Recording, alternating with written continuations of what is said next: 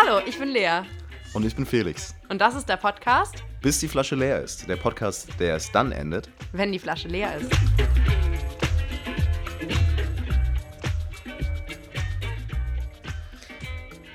Bam, bam, bam. Ba, ba, ba, ba, ba.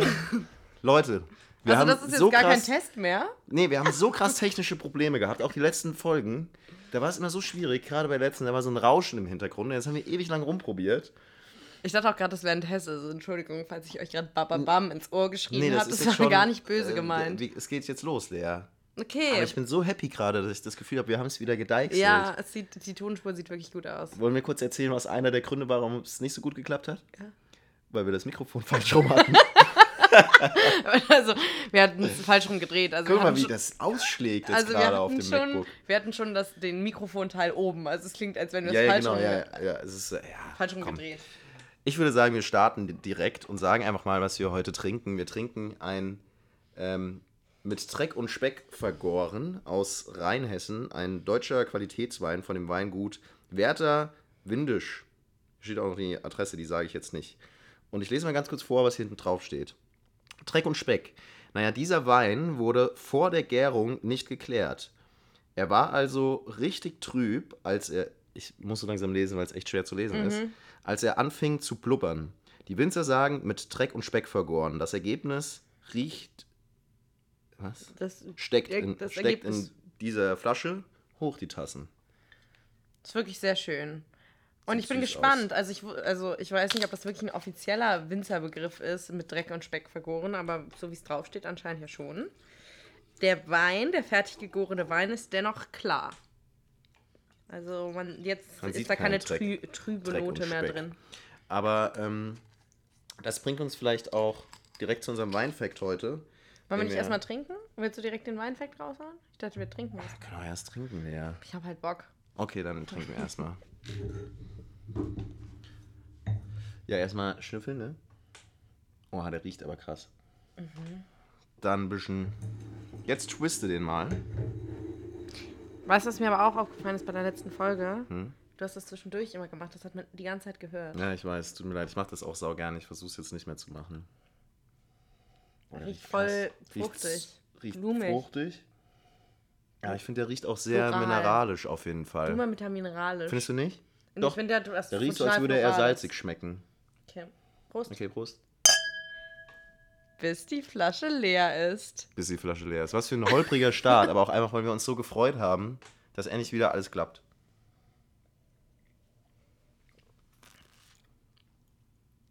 Kommen wir jetzt dahin? Sind wir jetzt diejenigen, die das so. Die so Geräusche machen. Warte, du, mein, du meinst Warte. hier sowas. Mm. Entschuldigung. Es tut mir so leid für alle, die jetzt. Mm. Das schmeckt sehr nice. Der hat was Mineralisches. Oder? Fruchtig auch. Also ganz kurz äh, zur Vorklärung vielleicht nochmal. Soll ich noch was dazu sagen? Ja. Ja. Oder, oder nochmal, der Wein wurde sozusagen nicht vorgeklärt, sondern mit Genau. Trübe in den Gärungsprozess geschickt. Und Genau. jetzt wollen wir wissen, was ist überhaupt diese Die Vorklärung? Vorklärung oder äh, Klärung oder auch Entschleimung.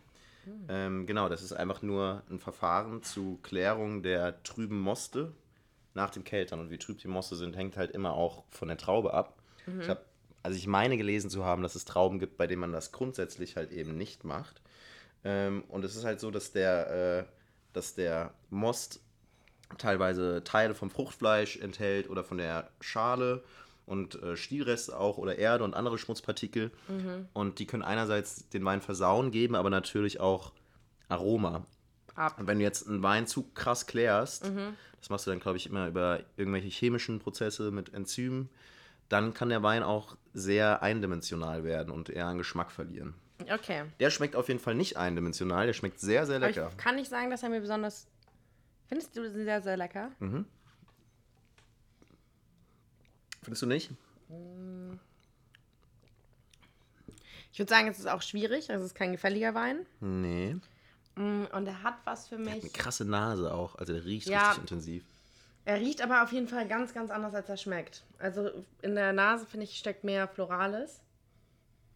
Und im Geschmack ist irgendwie tatsächlich irgendwas Herbes oder Ich so. Und das, das, überhaupt nicht sauer oder kaum. Nee, gar nicht. Aber der hat, wie gesagt, irgendwas, irgendwas Salziges oder irgendwas Herbes. Also, Sollen wir mal gucken, wie er. ja, Wie er was, schmeckt was, mir, was mir nicht so. Okay, gerade das mag ich eigentlich sehr gerne. Mm. Dieses Herbe. Grundsätzlich mag ich das auch, aber bei dem. mm, Dreck und Speck.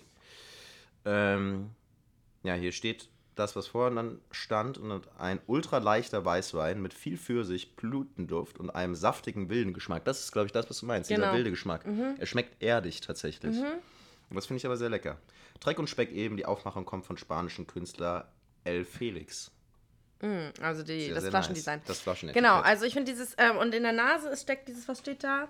Äh, dieses, dieser Blütenduft ist sehr Ja. stark in der Nase, aber wenn man, wenn man äh, den im Mund nimmt, ist da tatsächlich irgendwie dieses Wilde und das taugt Mir- mir, jetzt noch nicht Echt, so. das schmeckt mir sehr gut, muss ich sagen. Ich stehe drauf.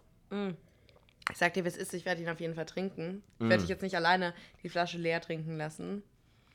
Aber ja, würde ich jetzt so. Er hat so, ich versuche die ganze Zeit drauf zu kommen, was das ist. Er hat sowas. Ich finde irgendwie, dieses Speck sitzt mir auch irgendwie so. Es hat irgendwas wirklich Herzhaftes, finde Ja, ich. ja, er hat was Herzhaftes. Das trifft sehr gut.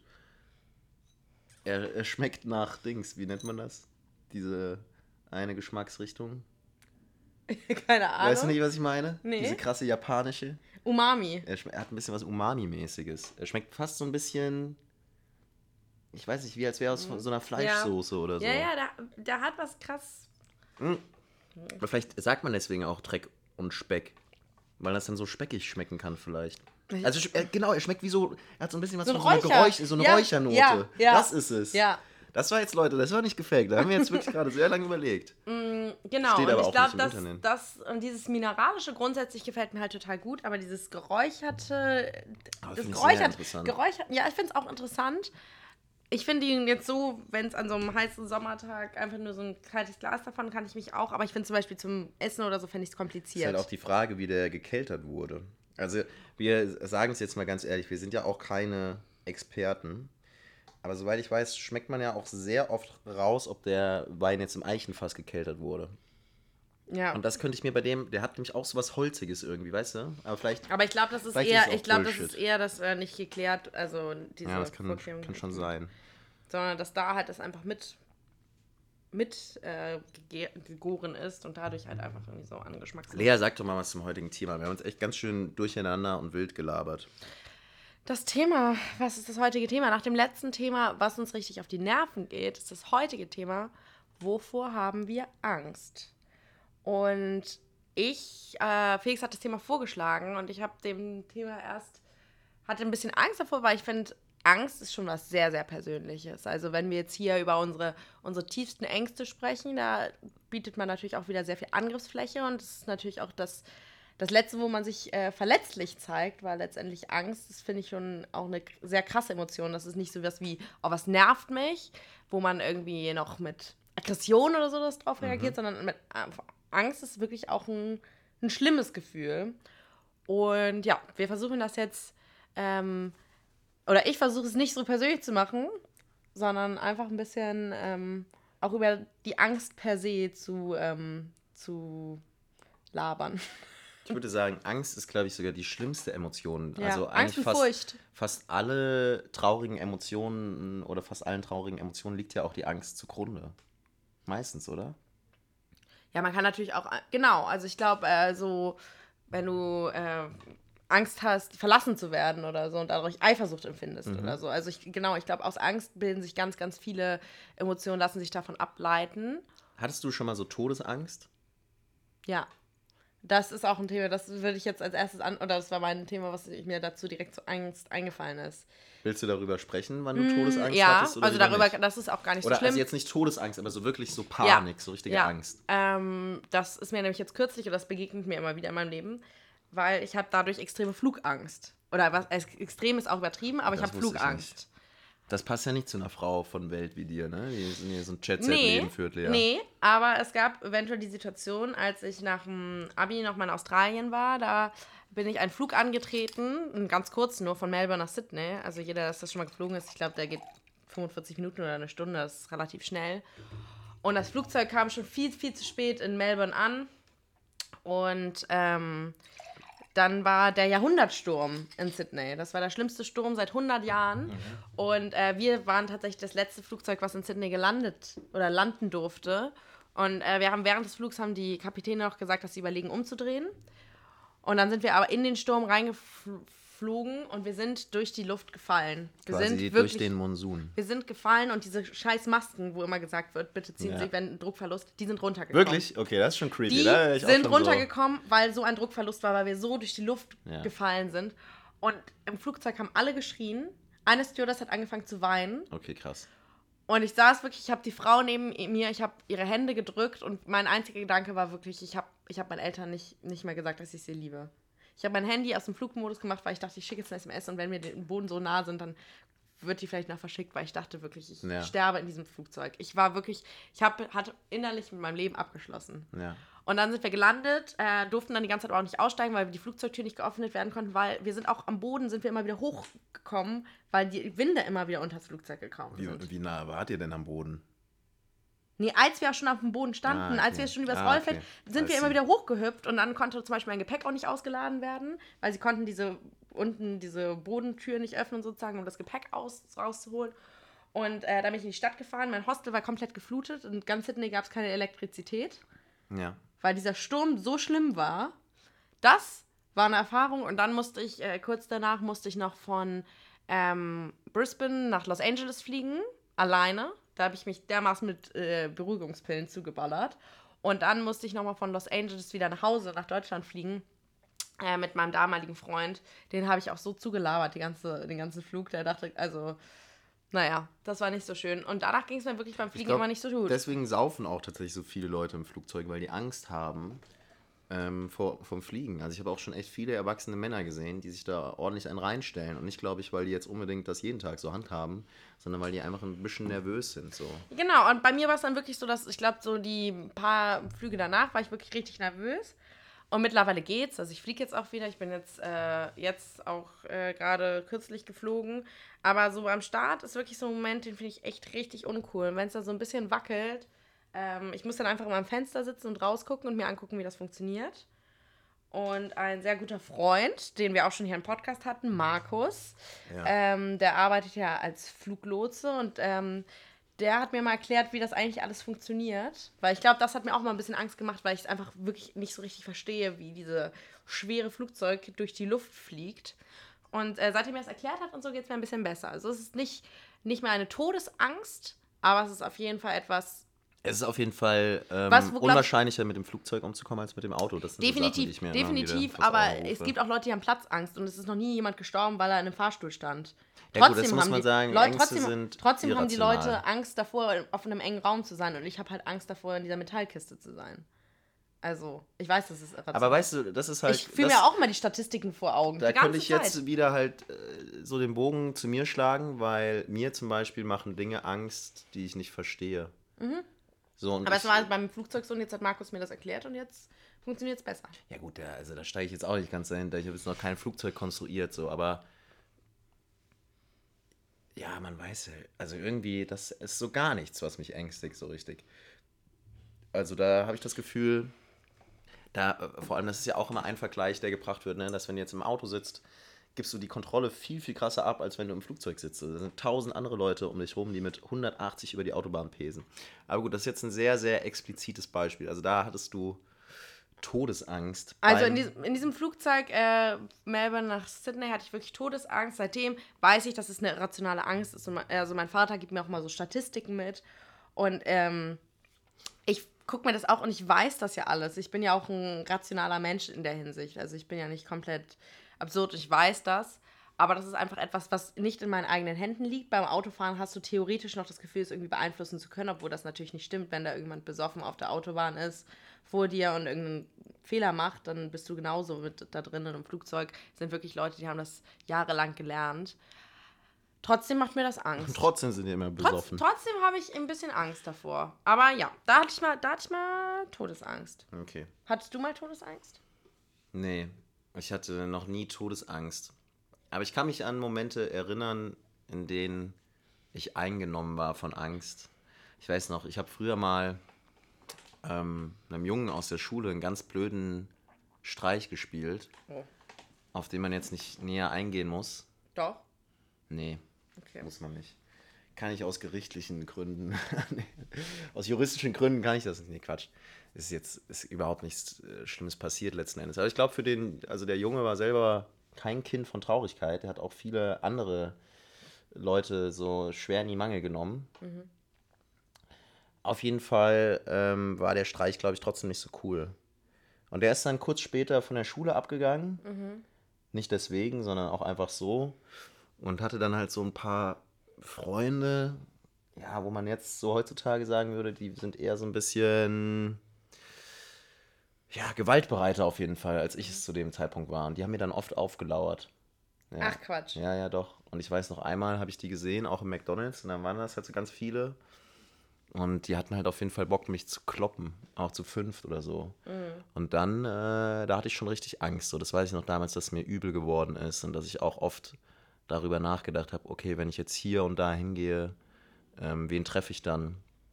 Und ähm, das, das war, als ich jünger war,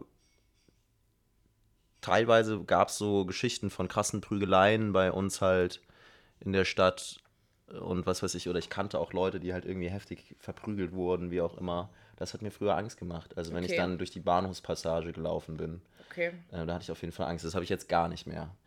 Und da hatte ich zumindest so sehr Angst, dass mein Körper, also dass ich körperlich reagiert habe, dass mir wirklich speiübel geworden ist. Und ansonsten tatsächlich, kann, ja, kann man auch ganz offen und ehrlich drüber sprechen, ist auch, glaube ich, wichtig.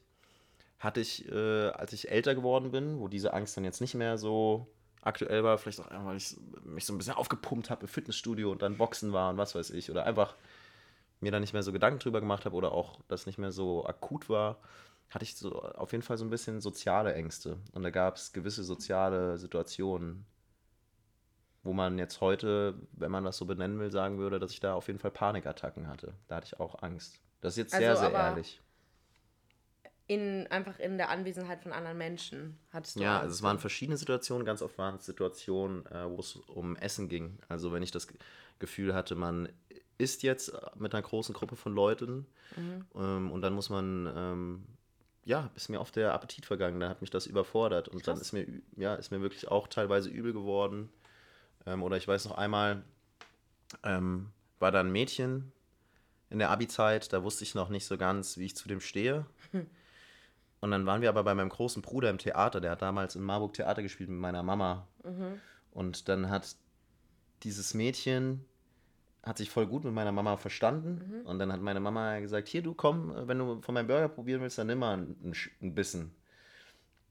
Und hat dieses Mädchen einen Biss genommen und ich dachte, oh Gott, das wird so ernst hier gerade, dass, es, dass mir wirklich, dass ich so richtige Beklemmungen bekommen habe. Also ich habe angefangen zu schwitzen. das ist aber eher eine Bindungsangst, die du da. Vielleicht lag das darunter, das kann ich jetzt nicht sagen. Ich habe angefangen zu schwitzen, mir wurde heiß, kotzübel. Das haben die dann auch gemerkt. Also die haben mich dann halt auch angeguckt und meinen so, Felix, was ist denn los mit dir? Das waren Situationen, in denen ich auf jeden Fall Ängste empfunden habe. Und jetzt würde ich sagen, ich bin eigentlich ein relativ angstfreier Mensch schon seit geraumer Zeit. Ja, also zu dem, was du vorher gesagt hast, so, ich glaube, das ist vielleicht auch ähm, ein bisschen auf die Geschlechterrollen bezogen. Also ich habe, wenn ich nachts nach Hause laufe, habe ich auch manchmal noch Angst. Also es ist jetzt nicht so eine ganz krasse Angst, aber ich glaube, das war früher auch noch schlimmer, weil da haben wir halt, als ich noch bei meinen Eltern zu Hause gewohnt habe, in einem ruhigeren Einfamilienhausviertel gewohnt, wo halt auch nachts einfach nicht so viel los war. Und wenn man da nachts nach Hause gelaufen ist, war man schon alleine. Und wenn da halt nur eine andere Person war, da hatte man auch schon die irgendwie betrunken hinter einem hergelaufen ist, hatte man auch schon Angst, würde ich sagen. Das passt Das, so ein bisschen das zu dem. ich ganz lang nicht mehr. Ja, ich habe das auch ganz lange nicht mehr, weil jetzt wohne ich halt mitten in der Stadt und immer, egal wenn ich nach Hause laufe, da sind immer Leute auf der Straße, es ist immer irgendwie ein Taxi, das da noch lang fährt oder so. Ich habe nie das Gefühl, ich bin komplett alleine. Und wenn jetzt hier eine Person mir irgendwie dumm kommen würde, wären hier mindestens noch zwei andere Personen, die ich irgendwie ansprechen könnte. Ähm, aber ich glaube, das ist auch immer so eine kleine latente Angst, wo ich halt mich dann lieber dreimal umdrehe oder auch so ein bisschen Herzklopfen kriege und so ein bisschen schneller vielleicht gehe.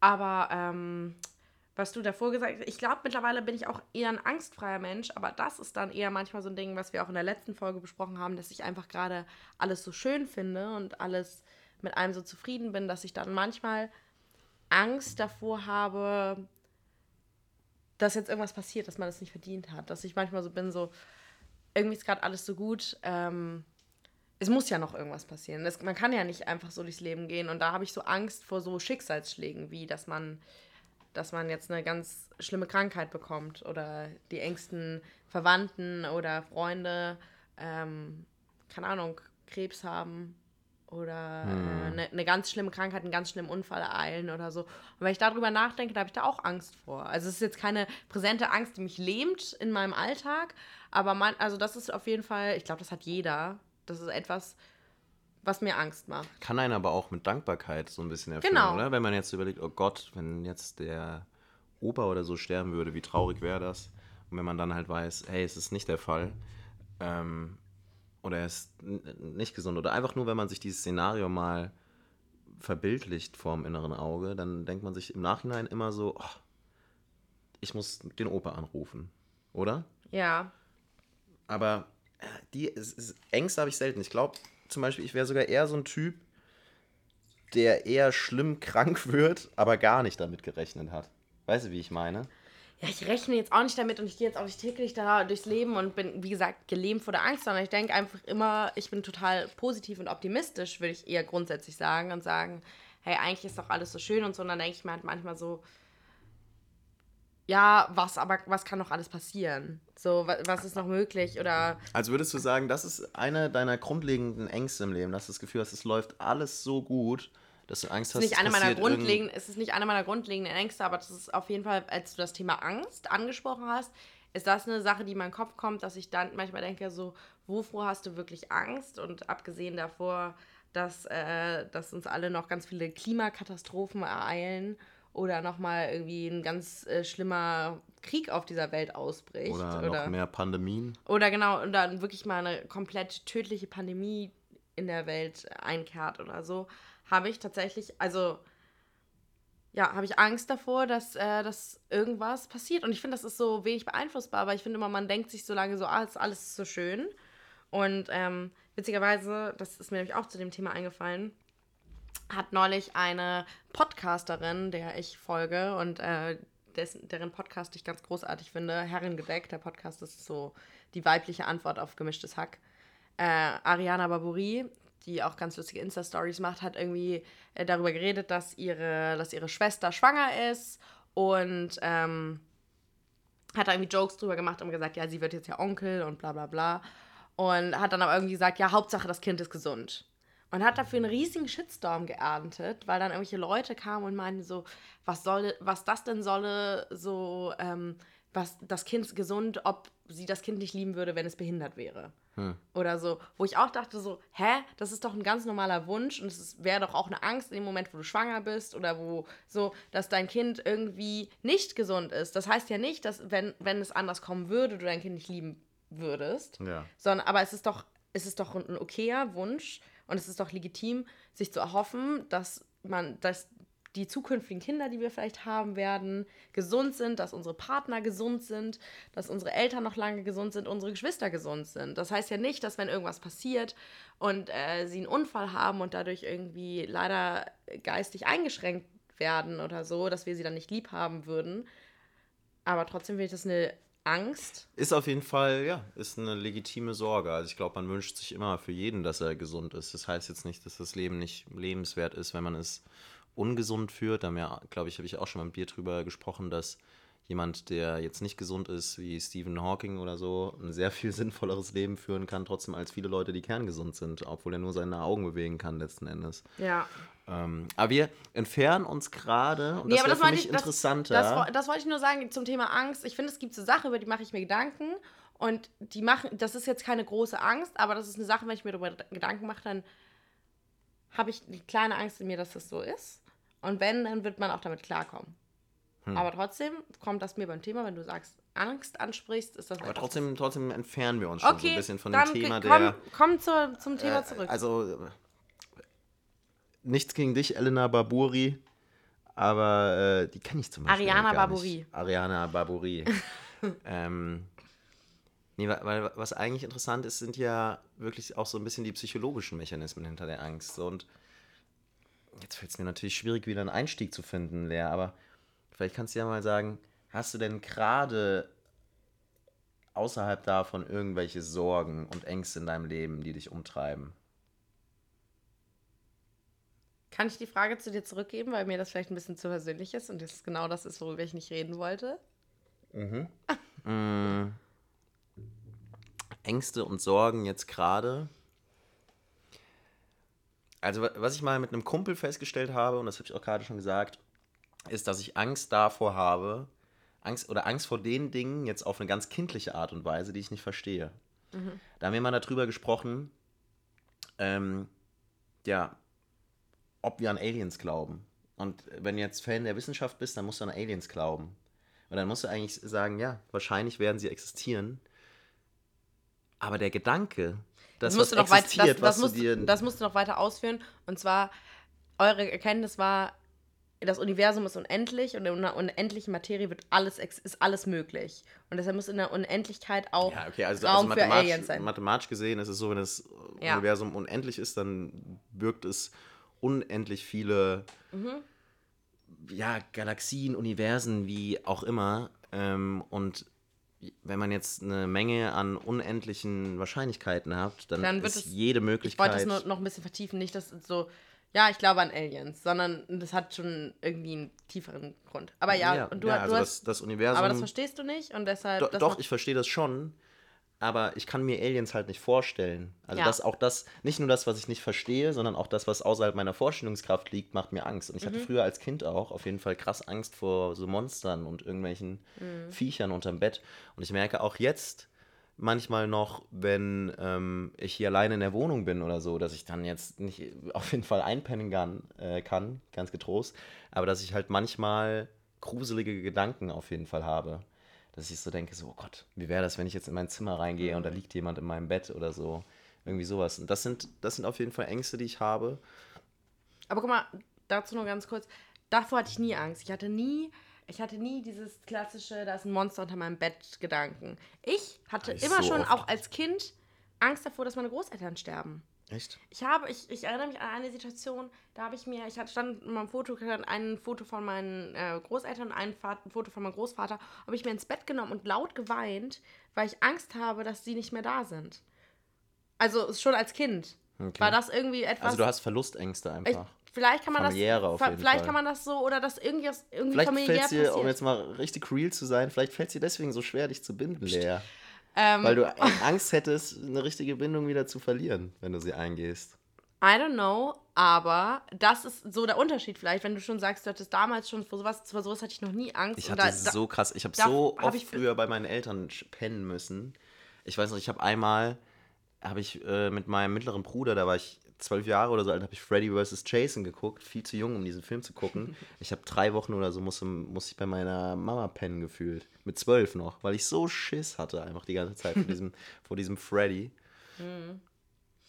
Ja, aber guck mal, da sieht man ja vielleicht schon im, im ganz im Kindesalter, wie sich das entwickelt. Und bei mir scheint es, wenn ich, also es war mir bisher nicht so bewusst, aber wenn wir es jetzt so, es scheint es wirklich so soziale Ängste zu sein. Also nicht sozial im Sinne von soziale Kontakte einzugehen, sondern soziale Kontakte aufgrund von irgendwelchen Krankheiten, Unfällen etc. zu verlieren. Nee, also das, das sind Ängste, die ich selten habe. Bei mir ist es echt wirklich so. Also, was mich oft bewegt, ist die Idee, falsche Entscheidungen zu treffen. Das ist eine Angst, die ich auf jeden Fall Mhm. Ich glaube, habe. die hat aber auch ehrlich gesagt jeder Mensch in unserem Alter. Aber es weil wir auch- so eine, weil wir so eine Bandbreite, also wenn ich an meine Großeltern denke, die hatten gar nicht mehr dieses Entscheidungsrepertoire, was uns so, wo will man noch mal im Ausland studieren und wo will man leben und wo will man seinen Lebensmittelpunkt setzen und was muss man alles erlebt haben und so. Und uns stehen so viele Entscheidungen bereit und wir sind auch in der privilegierten Position, zwischen so vielen Optionen wählen zu können. Aber das ist natürlich mit der Angst verbunden, eine falsche Entscheidung zu treffen.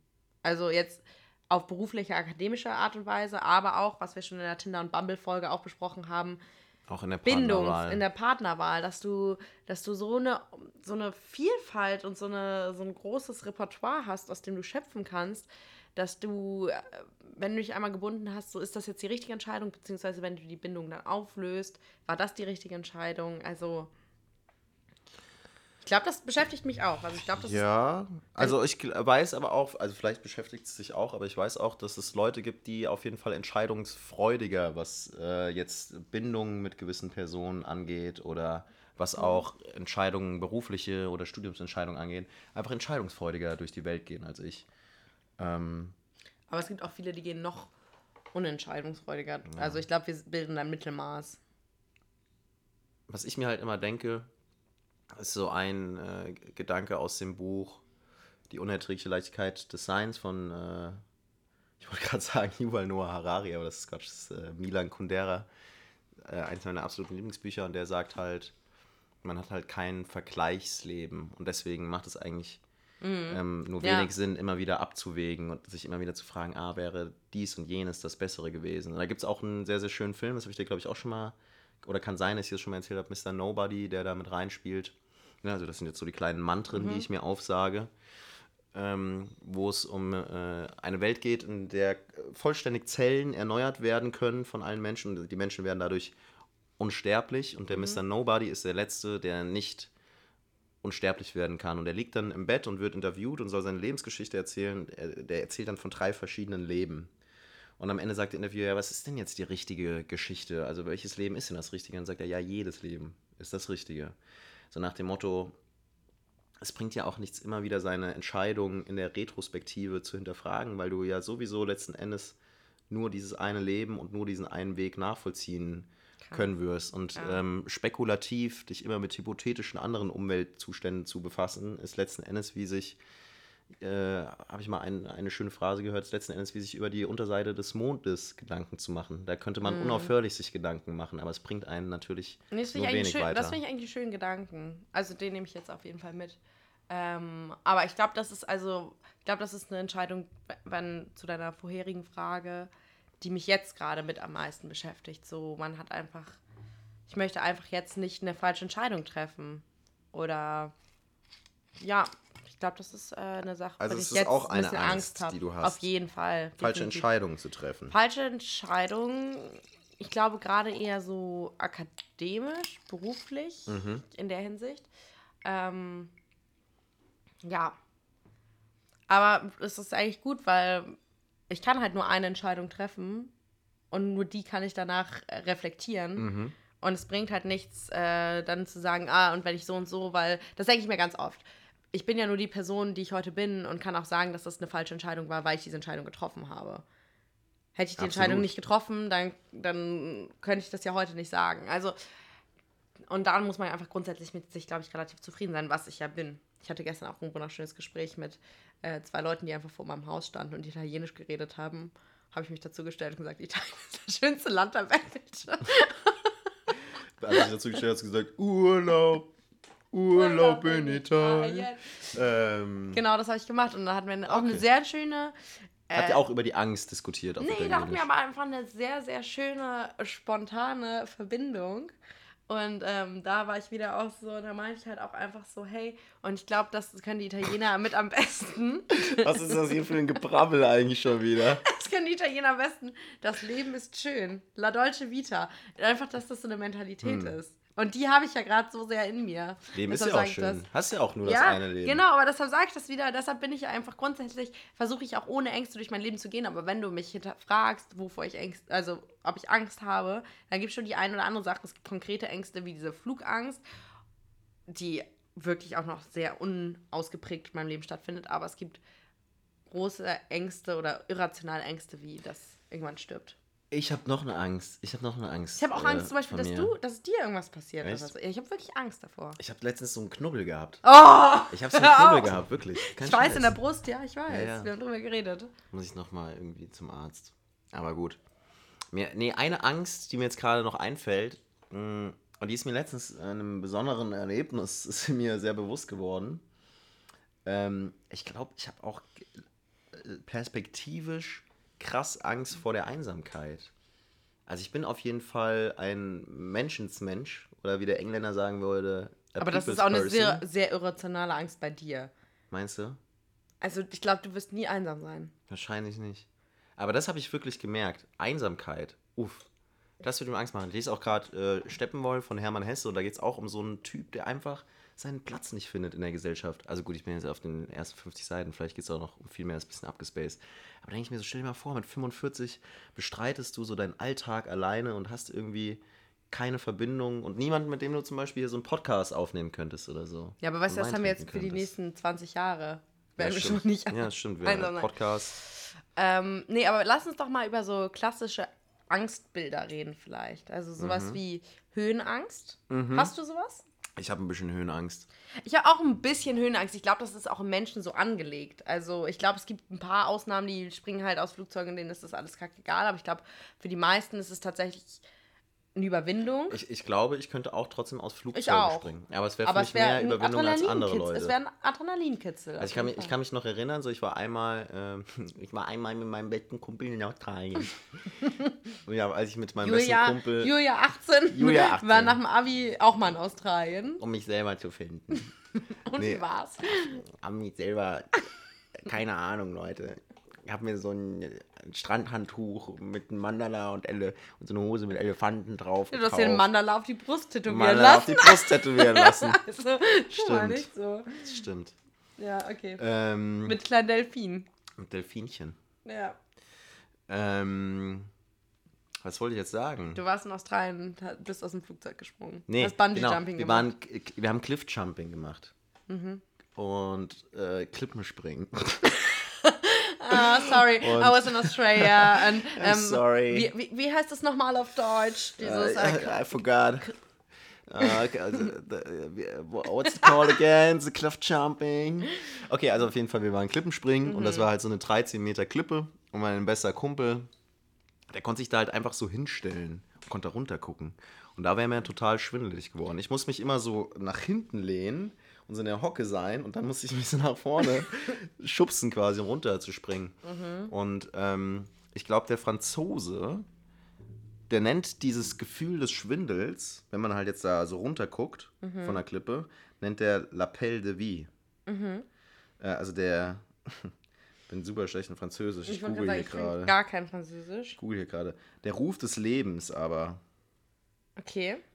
Ja, ist ja auch egal. Ja. Aber ne, der- quasi, dann wird dir bewusst vielleicht, wie vergänglich du bist, wenn ich es jetzt nicht falsch interpretiere. Hast du denn Höhenangst? Ein bisschen hast du gesagt. Ich würde sagen, so, ich, ich glaube, das ist im Menschen grundsätzlich so angelegt. Ich glaube, einige haben es weniger. Ich glaube, für die meisten ist es tatsächlich so ein Kitzel. Ich glaube, einige können es wirklich gar nicht. Und für die meisten ist es so ein Kitzel und für einige wird es dann zur Gewohnheit, wenn du halt Fallschirmspringer bist oder so. Und dann empfindest du in diesem Adrenalinschub irgendwie ähm, extrem großes, großen Spaß. Ich glaube, ich würde jetzt auch im Flugzeug stehen und ich würde schreien, bevor ich da rausspringen muss. Aber ich hätte trotzdem Bock. Also ich würde mich trotzdem drauf einlassen. Aber ja, also Höhenangst ist, glaube ich, eine ganz normale Respektsache. Und wie steht es bei dir mit Platzangst? Nee, habe ich nicht. Also ich war letztens, äh, habe ich eine MRT machen lassen. Mhm. Und dann bist du ja in diesem Ding drin, dann machtest du. Ja, das es ist ist ja wie so, als würde so eine super krasse Techno-Party irgendwo laufen, aber du kannst nicht dancen. Du darfst leider nicht dich bewegen. kannst leider Ja. nicht dancen. Und dann kam mir so kurz der Gedanke, uff, das ist ganz schön scheiße, wenn du Platzangst hast und hier drin bist. Mhm. Und dann ist mir aufgefallen, ich habe überhaupt gar keine Platzangst. Habe ich auch gar nicht. Also du kannst mich in den kleinsten Fahrstuhl stecken oder so, auch mit Leuten zusammen. Das ist äh, irgendwie kein Thema. Mhm. Abgesehen von anderen Leuten, Lea, also jetzt Leuten aus deinem Umfeld, hast du denn Angst vor dem Tod?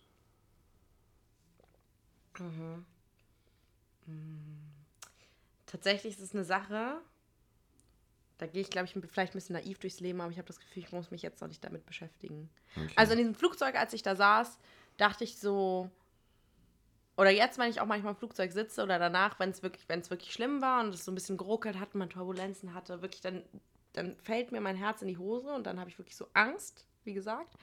Ähm, und dann denke ich mir einfach immer, hey, du hast so ein schönes Leben geführt, dein Leben ist Mhm. wirklich schön, es ist jetzt auch okay. Es wäre jetzt okay, so. Und dann, Diesen wie gesagt, das ist einfach so mein Gedanke, den ich, den ich dann hatte, zum Beispiel, als es richtig schlimm war, als ich, als ich in diesem ganz schlimmen Flug war, dass ich dachte, es tut mir für meine Eltern so leid. Und ähm, ich hätte denen gerne noch mitgeteilt, wie sehr ich sie liebe. Und ich weiß, also so, da denke ich wirklich einfach nur an meine Mutter. Und weiß irgendwie so, dass die daran zerbrechen würde. Und das tut mir dann ganz, ganz, ganz doll leid. Aber für mich selber denke ich so, es ist okay. Aber das ist dann auch, weil ich irgendwie, glaube ich, in mir drin noch ein Bewusstsein habe, dass es doch noch nicht vorbei ist. Ähm, aber ich kann mir vorstellen, wenn es irgendwie realer wird, dass, dass es schon, also wie gesagt, wenn ich jetzt eine ganz schlimme Krankheit damit diagnostiziert werden würde, ähm, dass das vielleicht anders aussehen würde, wenn man sich wirklich nicht nur in dem Moment, wo man im Flugzeug sitzt für 20 Minuten, 30 Minuten, dass man ein bisschen ruckelt, sondern äh, wenn man sich wirklich tagelang damit auseinandersetzen muss, dass man jetzt gehen muss, dass dann die Angst stärker werden würde. Aber so schiebe ich das, glaube ich, ganz gut von mir weg. Hm. Die Angst vor dem Tod. I see. Und du? Angst vor dem Tod? Mhm. Ich würde sagen nicht, nee. Ich, äh, also ich wurde echt jetzt in meinem Leben noch nicht viel damit konfrontiert. Mhm. Aber so blöd das klingen mag, ich glaube, ich habe den Tod sehe ich irgendwie als Bestandteil des Lebens und der ist in mein Weltbild integriert. Ja. ja. Und äh, ich weiß nicht. Aber trotzdem ist er noch so weit hin, weißt wir reden trotzdem darüber, was ist in 20 Jahren und in 30 Jahren und 50 Jahren. Ja. Und wir können das also einfach. Also einerseits bin ich halt so super dankbar ähm, und sage immer, hey, es ist so schön am Leben zu sein, weil ansonsten mhm. gäbe es ja nichts. Ja. Ansonsten hättest du es ja nichts. Ne? Ja. Und also nichts kann man sich nicht vorstellen, aber ja. es klingt langweilig. ähm, und das kann ich mir vorstellen, dass wenn ich dann halt so 88 bin, vielleicht schon die Leute um mich rum versterben ähm, und ich merke auf einmal, okay, jetzt wird bald dieser Film, der sich jeden Tag vor meinen Augen abspielt, der wird jetzt bald zu Ende gehen und da wird auf einmal nichts mehr sein. Ja. Das ist schon ein beängstigender Gedanke. Ja. Der einen aber natürlich dazu anreizt, viel rauszuholen aus seinem Leben. Und nichtsdestotrotz gibt es ja auch diesen, diesen kitschigen Spruch, ähm, ja, dass Leute eher Angst davor haben, nicht genug gelebt zu haben oder nicht, nicht richtig gelebt zu haben, ähm, als vor dem Tod selber. Und das ist, glaube ich, auch das letzten Endes, was mitschwingt, wenn man sagt, man hat Angst, die falsche Entscheidung zu treffen. Man hat ja nicht ja. Angst davor, du wirst ja jetzt nicht umkommen, wenn du halt nicht den perfekten Beruf machst oder so, wenn du das erstmal da im Büro stehst, sondern du hast Angst davor, dich damit über einen langen Zeitraum unglücklich zu machen. Ja. Und das Leben nicht so genutzt äh, zu haben, wie du es gerne genau. hättest tun wollen. Das ja. ist ja eigentlich das, was dahinter genau, steht. Genau, vielleicht ist, ähm, kann man das auch zusammenfassen, die Angst, äh, falsche Entscheidungen zu treffen, ist eigentlich ähm, eine Angst, ja, sein Leben nicht zu 100% genutzt zu haben. Und ich glaube, wenn man irgendwann an dem Punkt steht, obwohl ich es jetzt auch tatsächlich persönlich anders erlebe, aber das möchte ich eigentlich nicht thematisieren, dass, wenn es dann wirklich so weit ist, in dir drin vielleicht doch eine kleine Angst ist. Also, ich glaube, wenn du irgendwann alt bist und dann wirklich auch auf einmal siehst, okay, du weißt jetzt nicht, ob du noch ein Jahr hast oder so, ich kann mir vorstellen, was du auch eben gesagt hast, dass dann, dass in dir drin schon eine Angst dann aufkommt je nachdem, wie du damit umgehen kannst. Aber ich glaube, das kann man so nicht, nicht äh, vorher äh, genau sagen. Aber wie gesagt, bei mir ist es irgendwie, dass ich immer noch das Gefühl habe, es ist noch so weit weg und so lange hin. Es ist halt natürlich so, dass viele Ängste einen halt einfach auch total lähmen können und hindern können. Und gerade wenn du sagst, jetzt bei dir ist es noch so weit weg, mh, mm, dann ist es vielleicht einerseits gut, sich mit solchen Ängsten zu befassen, damit man wieder so ein bisschen Dankbarkeit hat und sich vielleicht denkt, ach, wie schön irgendwie, dass es meiner Mama gut geht und die nicht mhm. oder die gesund ist und nicht krank. Ähm, andererseits kann man natürlich mit ständig wiederkehrenden Ängsten sich auch viel verbauen, weil sie halt einen auch leben, leben können und einen Fall. davon abhalten können, das, das zu glaub, genießen, was man eigentlich hat. Ja, auf jeden Fall. Ich glaube aber auch, also jetzt mal ganz äh, biologisch gesehen, sind Ängste ja was, äh, die auf jeden Fall einen evolutionären Hintergrund haben. Ne? Also Ängste haben mm, ja, uns ja dabei geholfen, Situationen äh, adäquat ein, einzuschätzen. Also wenn wir, äh, keine Ahnung, früher als Homo sapiens irgendwo rumstanden und dann steht da ein Säbelzahntiger im Busch und dann haben wir Angst bekommen, dann hat uns das dazu verleitet, wegzurennen.